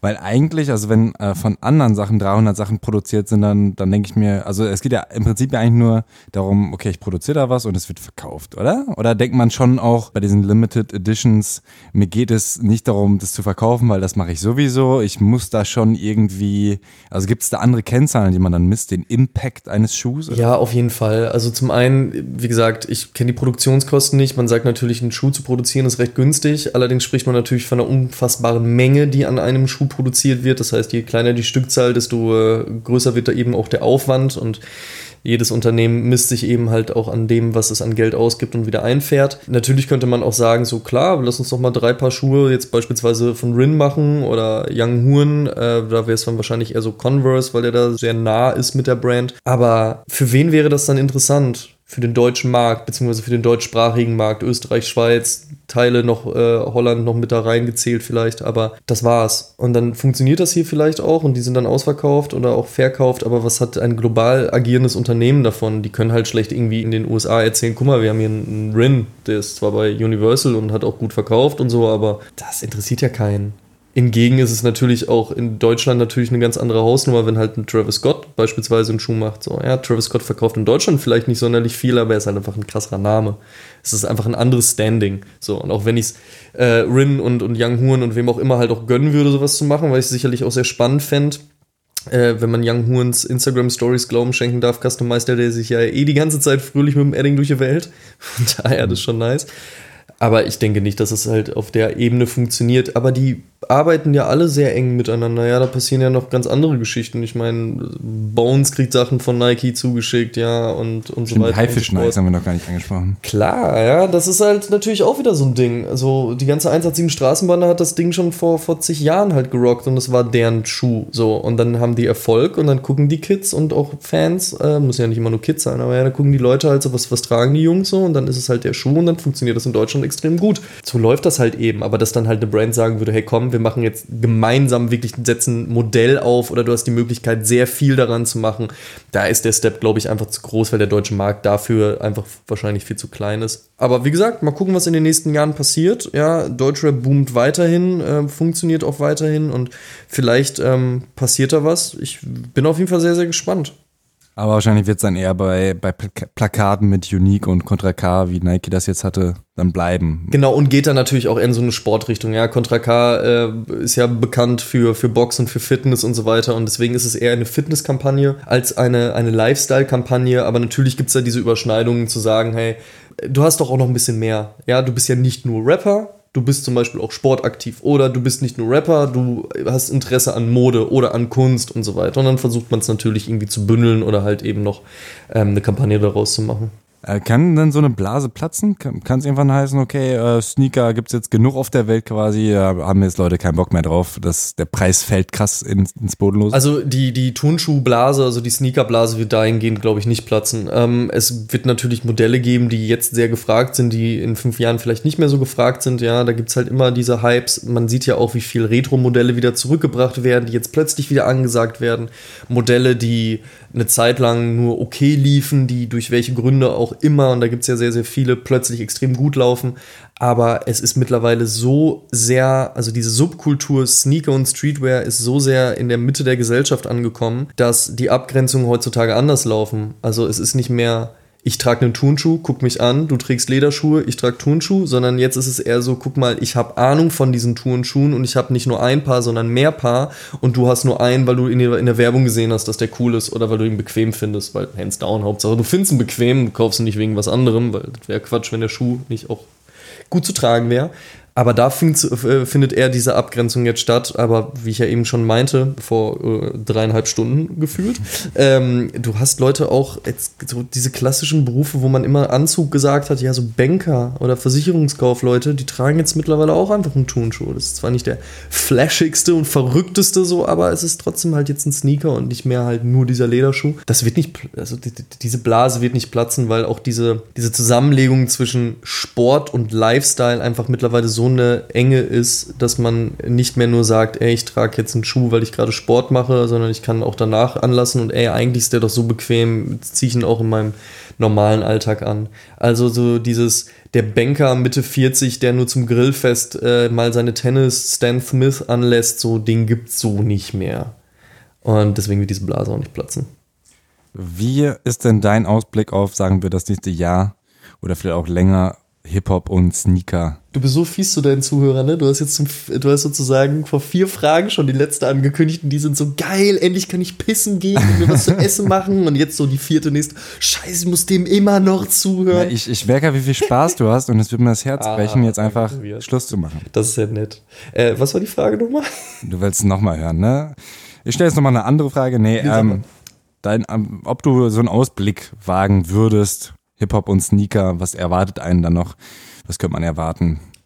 Ähm, ich glaube, da wird sich nicht großartig ändern, als das, was du jetzt gerade auch schon siehst. Also Rapper, die mit, mit Brands zusammenarbeiten, ähm, die weiterhin ihren Style da einfließen lassen, dafür den deutschen Markt damit halt auch eben pushen werden. Ich glaube, wie gesagt, nicht, dass so schnell halt ein Rapper wirklich seinen eigenen Schuh kriegen wird und schon gar nicht einen selbst machen wird, weil, wie gesagt, dafür ist der Aufwand viel zu groß. Aber ey, ich lass mich überraschen, was die Leute so vielleicht noch im Gepäck haben oder gerade so planen. Aber es wird weiterhin wichtig sein, Fans werden weiterhin checken, was du am Fuß trägst, was du, was du als, als Rapper da veranstaltest. Sie werden es weiterhin feiern, sie werden es weiterhin nachkaufen, so wie es auch in den Generationen zuvor halt der Fall war. Alles andere wird die Zeit tatsächlich zeigen. Schaust du Leuten auch als erstes auf den Fuß? Tatsächlich, ja. Also so, äh, das ist auch geschlechtsunspezifisch. Also auch wenn es äh, früher noch um, um Dates ging, also äh, fragt meine Freundin, äh, ich habe ihr tatsächlich als erstes auf die Schuhe geguckt. Und ich bin auch so fair und auch vielleicht so oberflächlich dann auch zu sagen, so hätte sie keine guten Schuhe angehabt. Und das, an? das ist halt eben nochmal das Ding, so, ja. Es müssen noch, noch nicht mal unbedingt Sneaker sein. Es geht nur darum, so, trägst du ein, ein gutes Schuhwerk, passt es zu deiner Stilistik, passt es zu dir. Ähm, sie trug Adidas Gazelle orange äh, beigefarbene. Wenn ich jetzt orange sage, klingt das nach sehr knallig, bunt und grell. Ist ein bisschen gediegener. Mhm. Die Gazelle ist dann ein bisschen. Champagner. Eierschalen. Ja, das geht ja schon wieder zu sehr weit. aber äh, doch, tatsächlich gucke ich bei Leuten immer sehr gerne als erstes auf die Sneaker, aber das ist dann auch also man muss es jetzt auch nicht zu ernst nehmen. Also ich gucke jetzt Leute nicht auf die Sneaker und sie tragen irgendwas nicht, was mir nicht in den Kram passt und ich denke mir so, pff, schlechter Mensch. Also so oberflächlich ist man dann ja glücklicherweise dann auch nicht. Aber ich gucke halt gerne. Also ich gucke gerne, was tragen die Leute gerade so, wofür, warum, weshalb, wieso, wie passt das zu dem Rest des Outfits so. Also diese, ich sag mal, positiv konnotierte Art der Oberflächlichkeit. Das, ich bin interessiert an, an Style, an Mode und so weiter. Die ist auf jeden Fall da. Den Rest muss man auch, wie gesagt, nicht zu ernst nehmen. Es soll dann einfach auch Spaß machen. Hm. Ja, ich finde auch, dass Sneaker auch gerade sehr sexy machen können. Voll, auf jeden Fall. Aber generell ein guter Geschmack. So, ja, es ist ja auch nur ein Teil deiner eigenen Persönlichkeit, ein Teil deines eigenen Styles. Und ich finde, es ist vollkommen egal, welcher Stilistik du angehörst. Ja, ob, ob du jetzt nach Punk aussiehst, nach Hip-Hop, nach Rock, nach Metal, nach Popper, nach Anzugträger, BWL-Student, whatsoever, so, ja. Aber man sieht einem immer noch an, ob man etwas trägt, weil man es wirklich tragen möchte, ob es einem gefällt, ob man sich wohl drin fühlt und ob man daran Spaß hat. Ich erwähne es wirklich sehr häufig, aber man soll halt auch Spaß dran haben. Das sieht man einfach und dann finde ich, ist das Style und nicht dieses du musst so aussehen, wie ich gerade Brands geil finde, ja, oder wie ich Marken oder, oder Aussehen geil finde, das ist vollkommen irrelevant, weil das wäre negativ oberflächlich. Ähm, ich finde, man sieht jemandem an, wenn er Style hat und Spaß dran hat und dann ist es cool. Dann ist es egal, was es ist, sondern wie es ist. Hm. Das ist das Ding. Das ist doch ein wunderschönes Schlusswort. Wenn du nicht noch was hinzufügen möchtest. Ich bedanke Vielen mich bei Dank. dir für dieses Gespräch, vor allen Dingen, dass du mir bei, bei dem Thema so lange zugehört hast. Und wenn das Leute bis wirklich zum Ende geschafft haben, so können sie es ja mal äh, in, den, in den Kommentarspalten des Thema Takt Podcast Universums raushauen oder Tobias so in die DMs sliden und sagen, ich hab's geschafft. Fände ich sehr nice. Äh, wie gesagt, vielen Dank, dass du da die Möglichkeit geboten hast, so schön drüber reden zu können. Es macht einfach sehr viel Spaß, über dieses Thema zu quatschen. Ja, ich finde auch. Ich war auch äh, gespannt, weil ich habe halt gesehen, als ich gerade auf der Republika war, dass du eben einen Podcast machst und ich hatte dich irgendwie schon immer ein bisschen auf dem Schirm, ich glaube wegen Juice oder so, dass du dafür geschrieben hast. Ja. Und dann äh, der Oshun Podcast. Man muss es sehr langsam sprechen, ne, weil sonst ist es Oshun und dann hört sich das irgendwie japanisch an oder so. Ja, stimmt, stimmt. Aber ja, ich äh, höre den auch sehr gerne. Waren bis jetzt fünf Folgen, die ich gehört habe. Da erfährt man auch deine Lieblingsmodelle. Die habe ich jetzt nicht angesprochen, aber wir hatten auch sehr viele äh, Modelle, Ja, wo, ich, wo ich mir denke, Leute, die halt nicht so viel mit Sneaker anfangen, Genau. äh, ist die Frage, da kann man schon eine schöne Bildergalerie auf jeden Fall dazu packen. Auf jeden Äh, wenn ich nicht so faul wäre. Und ähm, ja, vielen Dank, Amadeus Thüner. Ich äh, überlasse dir jetzt noch letzte Worte und äh, dann kannst du damit beenden. Ich beende es ähnlich, wie ich eigentlich dadurch äh, auch mit meinen Antworten geführt habe. Habt einfach Spaß an dem, was ihr tut, generell und sowieso, aber auch jetzt explizit aufs Thema Sneaker gemünzt. Hat einfach Spaß an dem ganzen Scheiß. Lasst euch nicht von, von Leuten irgendwie vorquatschen, was irgendwie geil sein muss oder was Trend ist. So, entwickelt euren eigenen Style dahinter und ähm, wenn es gerade Hype ist und es euch gefällt, ist genauso cool, wie wenn es überhaupt niemanden interessiert außer euch selbst. So, seid authentisch, bleibt euch treu und lasst euch von diesem bösen Internet nicht fertig machen, sondern äh, nutzt es für positive Dinge, wie halt eben diesen Podcast. Vielen Dank. Ich danke dir. Ja, hat doch Spaß gemacht. Ja, voll. Auf jeden Fall.